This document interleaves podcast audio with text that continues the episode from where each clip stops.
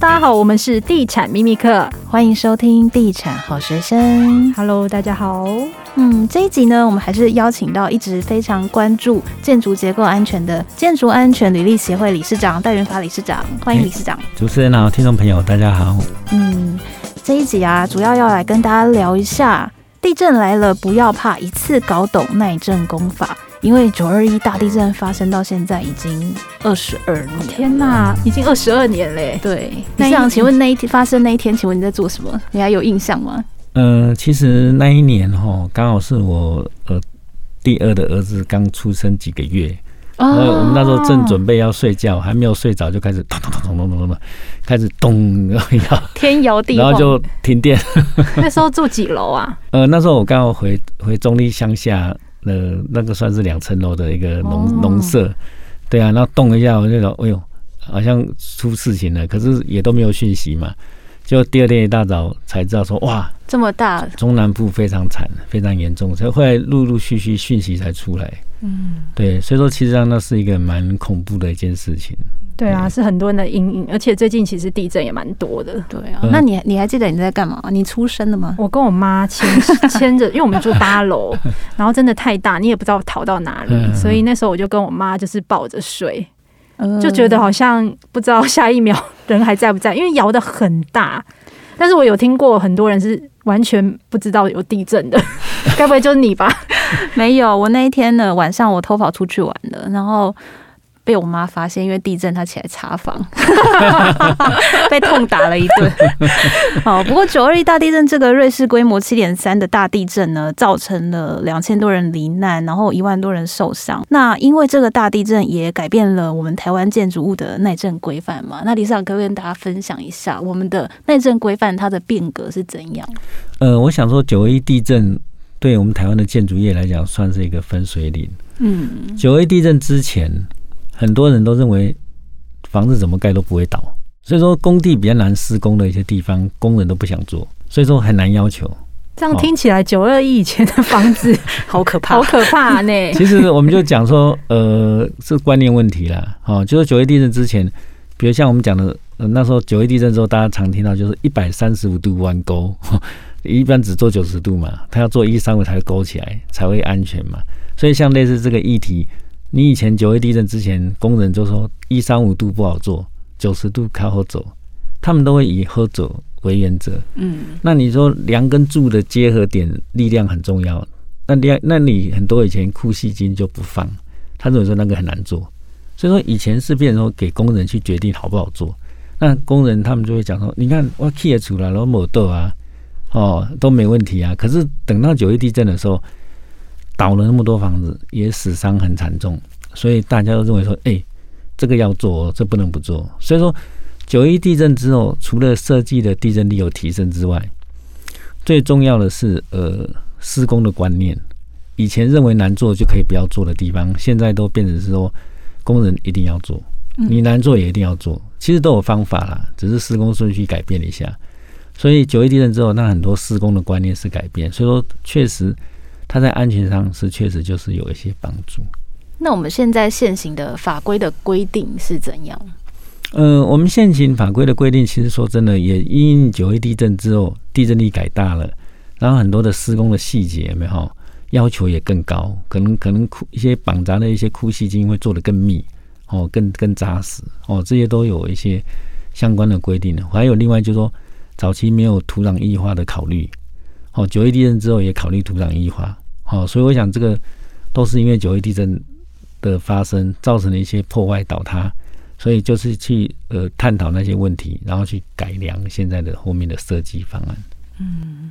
那我们来问一题比较犀利的，现在市面上就有一些建案，他们是标榜说它的耐震抗震是超越法规，但是想当然的，它的价格也就比较高。那你觉得有需要去选择到就是超越法规的吗？真的对购物客来说，这个真的是比较合适的吗？对啊，有时候我们零点二六四 G，什么零点三 G 以上的耐震规范等等。呃，其实我们怎么讲呢？安全的建筑有两件事要同时做到，大家还记得吗？现在考 考考大家，就是好的设计跟好的施工品质两个要同时做到。好，我想这很重要。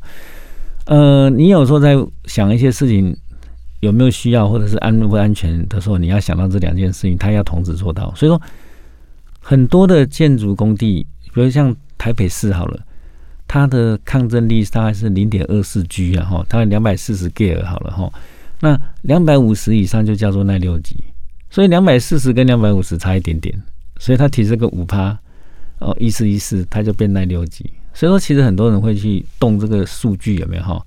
去谈这个它的房屋比较安全。可是我是觉得说，我们台湾的建筑，它在设计的时候，它的钢筋用量其实是跟世界各国比较，应该算是第一名的。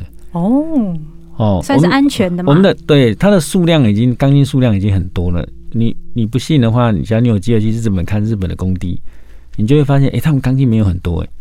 可是它地震来都不会倒哎，对呀。我们的台湾像很多的大楼倒塌，你拍它的照片，发现钢筋好多，密密麻麻的，可是它都没有绑好。所以说，其实我 我要讲的，对对对，就是多，重点是没有把它做好啊。所以我刚刚讲的设计跟施工同时做好才安全。那台湾就是钢筋已经很多了。那好，那今天我们设计上再把它提升个五趴十趴，去诉求这个呃耐震力的五级变六级。它是一个级数的概念，可是事实上对实质的帮助的安全重重点不在于这边，因为它的钢筋用量已经很多了。重点是在于说你施工有没有做到。嗯，好，所以我想这个是一个很重要的。我们只要符合台湾的法规去做建筑的结构设计，基本上它的结构安全就设计上就够了。怎么说呢？我们基本上我们要的建筑是小震不坏。中震可修，大震不倒。它的中震可修的意思是说，四百七十五年来来发生一次的大地震，它都还可以修，还不会倒。嗯、那两千五百年来一次的大地震，它会破坏的比较严重，也不能倒。不倒就是人的生命不会有危险，对，不会有危险。这是我们只要符合法规的设计，地震力的钢筋用量，哦。那你把每一根都做好的话，它就可以达到这个标准，这是法规的精神。那你认为还不够吗？已经很够了。重点重点是施工没有做好，嗯、这才是重点。嗯，要是遇到超过那种两千五百年的大地震，那真的也就算了。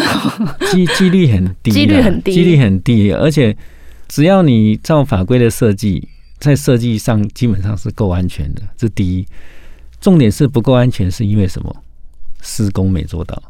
所以我，我我成立建筑安全履历协会这么多年，我在推动安全品质透明化，就是希望说，一般人都认为水泥灌料看不到，就是去谈别的诉求嘛。可是我一直觉得品质是最重要的。那品质最重要，假如你能够变成一个透明化，在每个最难做到的每个地方，你都可以开放给大家看，或者是一户一本履历，那这样就表示。你的品质是做到了，那设计的标准本来就已经很高了，那再加上你品质有做到，这样就很安全，所以这才是真正的大大家能够安心放心的一个方式。其实早期的钢筋都是一根根剪断绑铁线。其实我为什么谈透明化？因为我觉得说它已经是做得到的事情。我们只要用工业化的方法，在自动化加工机器的世界，它可以把每一个难做的地方都变一根钢筋，就把它绕完。所以说，会裂会漏水的每个地方，它都变成是一根钢筋绕完的一个组件，它是不用绑的。那你要生产一百个、一千个、一万个都一样的品质，而且，假如你用二十根钢筋剪断绑铁线，跟一根绕环，哪一个比较安全？当然是一根绕环，想当然了。那事实上，经过很多的大型试验，也告诉我们说，因为，我们用一根绕环的的部分，它的抗震的一个效果、韧性的提升。至少都还有个二十趴以上，有的甚至于可以达到一百趴。好，所以我想这个才是一个值得建筑业界来改变的一个做法。诶，那像之前像那个维冠大楼，它倒塌是因为它的软脚之后，它就先坍塌这样子。呃，其实维冠大楼它的倒塌，其实它有很多的潜在的因素，然后、嗯、包括说它它的是棱卡嘛，嗯，哦，这个好危险哎。这个等于是九一地震倒倒，塌几乎都是这一种。所以说，呃，刚好谈到这个议题，我也特别呃呼吁，就是说，你要知道一件事情，呃，维冠大楼是九二一地震的黄单建筑。黄单建筑，黄色的黄黄单，它在当时结构就已经呃，主体结构没有大问题，可是次结构就是意思说墙壁各方面裂的比较多。嗯，那还有花莲地震的哈，云翠大楼、统帅大楼都是九二一的黄单建筑。嗯，代表什么意思？中部发生大地震，大地震到台南已经比较小了，到花莲也比较小了，可是别人的建筑都没事。可是只有你们这几栋建筑裂的比较严重，它裂的比较严重，可是它主体结构还没有大的破坏，代表什么意思？不代表说它是安全的，代表说它经过呃之前的一些地震力，它已经呃出现出它的一个警讯，说别人都没事，我裂的特别严重，虽然主体结构还没有坏，可是就代表说它这个很重要，它是有问题的。哦，它不是没有预警哦。这个就是预警，好，所以我也特别强调说，假如说，哎，呃，比如说有一个大地震之后，哎，来到你们的区域性，别人的房子都没事，只有你家的房子裂的特别严重，代表你家的房子真的要去找专业的结构技师再做一次检视，好，看看说是不是你的系统像维冠大楼特别不好嘛，哈，那是不是需要特别多结构补强？哦，我觉得这是一个很重要的，哦，不能说只是在黄单，黄单代表主体结构没有安全。疑虑，所以没关系。我我觉得这个观念是值得跟大家推推导的。那既然聊到这个，那我们也想要请问一下，因为最近地震又比较多嘛，有一些地震。那像有些人家里在地震过后，墙壁可能会出现一些裂痕。那一般人要怎么去判断说我家有没有因为这个地震而出现结构受损的情况？一般人有办法自己简易判断吗？嗯、其实我们自己都可以去看我们家的呃大柱大梁，或者是。剪力墙哈，或者是一般的墙，有没有四十五度的斜裂缝？因为地震来，它造成的破坏几乎都是四十五度的斜裂缝。好，所以讲你的大柱大梁也都没有什么问题。那你的你的那个一般的墙壁有一点点那种裂缝，其实基本上是还好。可是我刚刚也有提到，假如说你们家的房子的裂缝虽然不是主体结构，是一般的结构，一般的墙壁那些裂的特别严重。哦，我觉得这也是要找专业的技师在帮你看。为什么？因为代表你家的房子的体质特别差，体质特别差就表示你家的系统或各方面真的比较不好。至至少能够在下一次大地震来之前，哈，假如需要做补强或者去做一些加强，你还有时间。哦，我觉得这个是一个很重要的。那像这样子裂缝啊，就是造成的，如果是真的是结构受损，应该要怎么修复啊？呃，其实假如说是一般的墙壁的话。好，那不是主体结构的话，其实一般他们我们也会建议他们用那个结构补强的一个灌注的方式去修复，好，会比较好。为什么？因为它次要的墙壁也是抗震的第二道防线，所以它第一第一次地震来破坏之后，你没有去修复它，以后第二次地震来，它又没有办法帮你抵挡地震，所以我们会希望说，假如有些结构体破坏的，我们尽量用结构灌注的方式去补强。让它下一次地震来说，它还是能够发挥第二道的防线。那我们也想要请问一下理事长，现在啊，很多建案他都会去标榜说，它有制震啊、抗震啊、免震啊、隔震啊，他们到底有什么分别？又有哪些特色？呃，其实抗这些，我们想我们就统称为抗震的方式，然后抵抗地震的方式比较常见的就是说，呃，现在很多人在谈自震嘛，哈，或者是隔震。哦，或者是说，或者人家讲说免震，免震就是隔震了哈。好，那那我想其实呃，另外一种就是耐震结构。好，就是说，哎，不管是哪一种呃抗震的方法，它的最根本就是要把钢筋绑好，混凝土灌好。假如说你没有把钢筋绑好，混凝土灌好，你去谈隔震，你去谈制震，也都是多余的。好，我想其实主要是大家有这个观念，而不是说，哎，我做了制震，所以我钢筋混凝土啊就一定没表示没问题。好，我想这是不对的哈。所以说，我想说，制震基本上它是这样的，就是以前也有人说做制震就是诶装个两片，也就是说我说我有装制震，其实那个就效益不大啦。所以制震基本上会建议说，一个楼层面水平向装两片，哦垂直向装两片，至少装四片。那你一栋大楼里面至少装二分之一或三分之二的高度，哦的自震，这样至少它还有比较。舒适性提升的一个一个一个，所以它对安全其实是不是主要的原因就对了。目前自证的人，大部分做自证的案子，大部分都是主诉求是舒适性的提升比较多，哦、在安全上的诉求比较少，就是比较不会可能大地震来的时候，你会觉得哦，怎么那么晃啊？对对对，现在主主诉求都是诉求这个的比较多。对，那呃，这是一个自证嘛，哈。那另外隔震的话，就是说它会在呃一楼或一楼顶。把某某一个楼层的柱子都把它把它类似做砍断嘛，哈，那在那一层都放柱子中间都会放隔震垫，嗯，哦，这种就是隔震。那这种隔震其实基本上它要注意几件事情，就是说隔震，假如说，诶，你你的隔震垫万一以后以后有坏掉怎么办？它要更换嘛，所以说隔震垫的上下的结构都要做的强一点，以后假如用千斤顶把它把它换更换的时候，它是才可以作业。那第二就是说。房子不能太太扁，有没有？太太瘦高的话，其实我们都怕房子会倒掉了。那你还你还把它切割前那个磨磨一层把它砍断放隔震垫，听起来就是听起来就很可怕嘛，哈。对啊，虽然设计上可以用拉杆用什么去做克服，可是我觉得我们不要逆天而行了哈。嗯。所以呃，自证的案子是要比较瘦高的，那隔震的案子基本上是。不要太瘦高，稍微稍微胖一点的，矮胖型，矮胖型会比较适合。而、啊、另外一点就是说，隔震的案子是在土质哦比较坚硬的地方，隔震效果比较好。比如像桃园啊、台中啊，吼那种软砾石层做隔震效果比较好。可是那里的房价比较低，就做不起隔震哈，因为隔震比较贵，所以说有时候很难讲。那另外就说，呃，隔震因为它是某一层的柱子要把它砍断嘛，所以说你要知道，哎、欸，地震来它会摇过来再摇回来哈。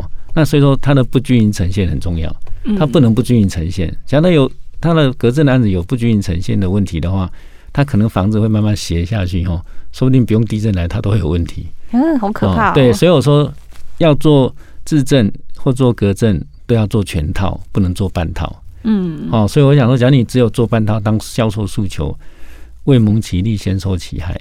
嗯，对，因为我们去看很多案子，他都会说我们是什么耐震建筑啊，然后我们有做隔震啊，或者是抗震这样子，然后它它部分的楼层会有什么一些什么斜撑啊，或是什么的，这个是真的有帮助吗？呃，这个基本上就是我刚刚讲的，就是他要做自证，他就是要做一个量嘛，哦，他才会有真正的帮助。那他要做隔震也是一样，不均匀呈现问题，他可能要打基桩，对不对？哈，那可能他的。支撑那个隔震垫的上下的结构要加强的，以后置换你还可以用嘛？哦，或者说很多很多的隔震是坐在一楼顶部嘛？哈，那你有没有想过，假如地震来的时候，一楼就倒掉了，它也没有办法传到上面去啊？所以说，其实呃，隔隔震的下面那一层哈，加一楼的结构，它的柱梁墙都很重要，也要做特别加强。哦，不能说呃，只是当做隔震来卖点。好，其实我是觉得说，呃，不管是隔震自证。他把钢筋绑好，混凝土灌好，这还是最根本的。哦，把这些最根本做到之后，你心有余力再去加自增、加隔增。嗯，就是基本自己的体质要先顾好，再去吃保养品就对。对对对对，这样会比较好。综观一句，就是还是那个理事长，就是说，回归好的建筑，就是要好的设计跟好的施工。对，这才是最根本的。你跳脱这两个的话，其他都是变成噱头卖点了。我觉得这一集应该大家觉得非常的实用，哎，对啊，因为一般消费者其实很难知道说这个隔震抗震这个到底是什么，对，然后买房子要怎么挑。其实我觉得可以，真的可以参考那个理事长最近出的《豪宅圣经》这本书。理事长，这本书的内容，希望传达的理念是什么？呃，我想说，其实我我之前都在推广呃结构安全哈。嗯。那其实我我接着过来，我我也希望说，除了结构安全之外，现在危老都跟很多建筑都要重新建造嘛。那我希望说，以后危老都跟之后盖的房子是要盖豪宅。豪宅的概念就是说，是希望是说。让建筑业者知道说，哎，我要盖一个房子，我不一定老是只讲全栋钢骨打造、全栋钢石打造，国际大师，光几个卖点就花了十几万，好，那消费者买房子也变得很贵，那自己的花了建设公司也花很大的钱在盖，那可是这些针对我们真正生活所必须的豪宅的元素根本都还没有谈呢，哦，那以后就说，哎，豪宅的元素要加的话，每一样都说会增加成本。所以我的想法是说，我们是不是能够返璞归真？我把豪宅的要点写了一百多个豪宅的要点，希望让建筑业者在盖房子之前，可以去思考说，哎，我豪宅的要点这一百多个，他可不可以翻阅一下，去思考，哎，有哪些他做得到的，他尽量先做。那把这些豪宅的要点做到，就是大家是生活所必须的。那消费者要买房子也是一样，能够说，哎，其实可以来稍微看一下，说我以前买房子就是看到外表就买了。那你是不是以后买房子是你自己要住的？你是不是针对豪宅的要点去思考这些豪宅的要点？这个案子有没有做到？嗯，我觉得这是一个让自己呃消费者跟建筑业者一个呃沉静下来去真诚的去面对，返璞归真去面对你生活的必须。你到底要怎样的房子是才是你要的？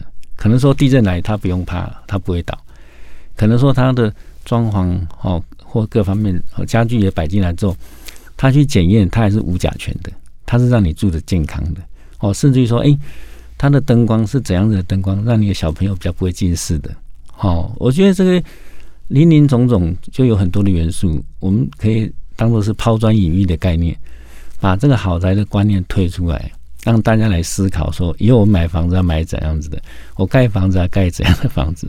就像说高雄有一个建筑业者，他跟我讲，他说。